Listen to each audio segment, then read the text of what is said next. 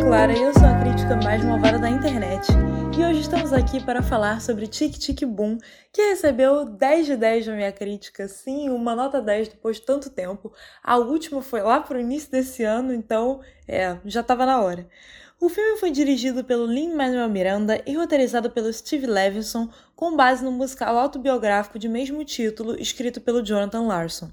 E Tic Tic Boom acompanha a vida difícil do jovem Jonathan, que sonha com uma carreira escrevendo e dirigindo musicais para o teatro, mas precisa lidar com a pressão de estar chegando aos 30 anos sem nunca ter feito sucesso.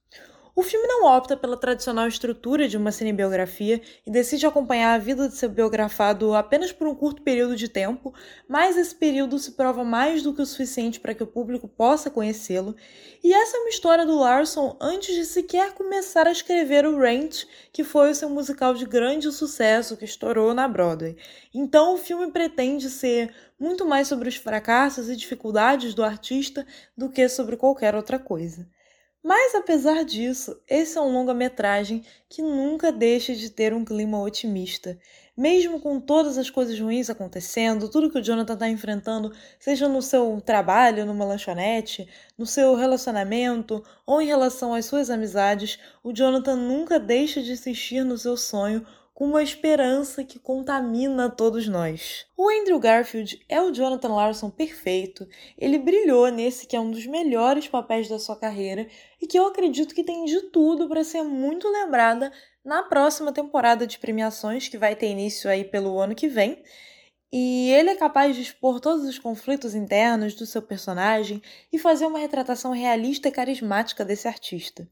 Os demais membros do elenco de apoio todos fazem um ótimo trabalho, com destaque para Vanessa Hudgens, que interpreta a Carissa Johnson, que é uma das cantoras que trabalha junto com o Jonathan no musical dele.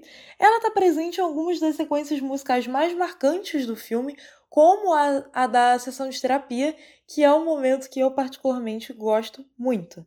A trilha sonora é contagiante e cumpre de uma forma excelente a sua função de dar prosseguimento à história.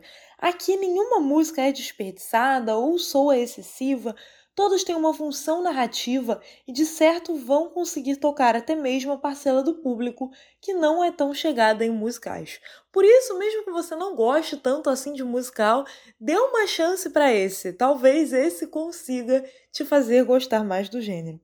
O filme conta ainda com excelente trabalho de direção e de montagem, que não perdem de vista a essência teatral da obra e conseguem unir bem os trechos do musical anterior feito pelo Larson, que é o Superbia, um musical com o qual ele não conseguiu ter tanto sucesso assim, e esses trechos são unidos com o musical atual, que é o que dá título ao filme, o Tic Tic Boom, e isso é feito de uma forma orgânica, e muito bem orquestrada, é bem natural.